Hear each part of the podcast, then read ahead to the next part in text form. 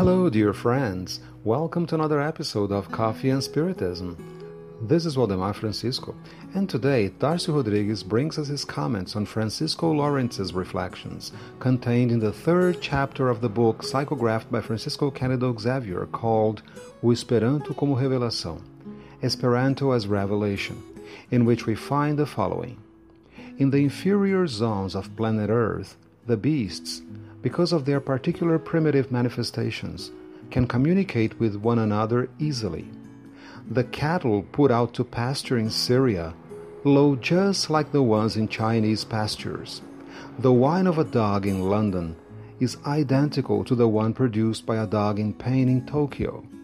However, from the phoneme to the articulate words, there is a process that spans thousands of centuries marking the journey of intelligence.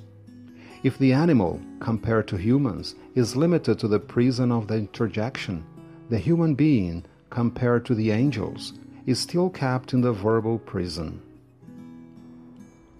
That's why, among incarnate beings and among those divested of bodily nature, in spite of the incontestable mental reflection, language is a vehicle of plasma, the creator of thought, enlarging it or contracting it according to its radius of action. Francisco Lorenz brings us the same reflections offered by Kardec in the introduction to the Spirit's book.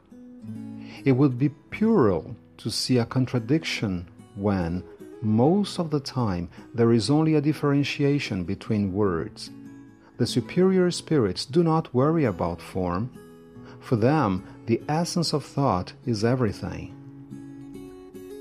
By reading Kardec's words, Darcio says, we comprehend his reasoning that the idea is everything, and the words are nothing but simple forms of expression that transmit our thoughts.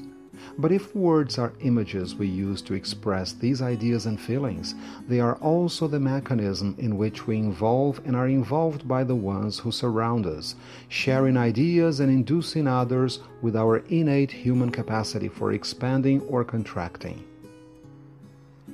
That's when our mutual understanding and agreement come to light as the objectives of our exchange of thoughts in view of the solidarity that controls our destiny. Speech is a means of communication, and it must be used with the intention of doing good, bringing harmony and knowledge, for nobody learns anything by being put out, and the sincere Christian always finds a way to convince without unprofitable quarreling. And now, let's finish with a reflection by Emmanuel in chapter 26 from the book Livro da Esperança, the Book of Hope. Do not talk about evil unless you intend to exalt good, and when it's possible to draw lessons that comfort the ones who read or listen to it, bringing ennoblement to life. In a moment of despair, be the one who brings comfort, but don't be presumptuous trying to teach.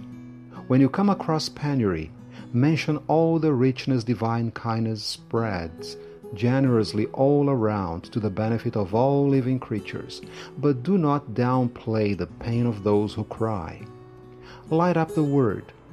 Let it show you understanding and love wherever you go, without forgetting the necessary enlightenment and always preserving harmony.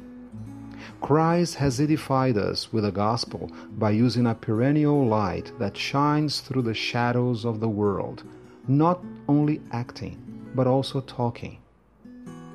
Peace and love to you all, my friends, and until the next episode of Coffee and Spiritism.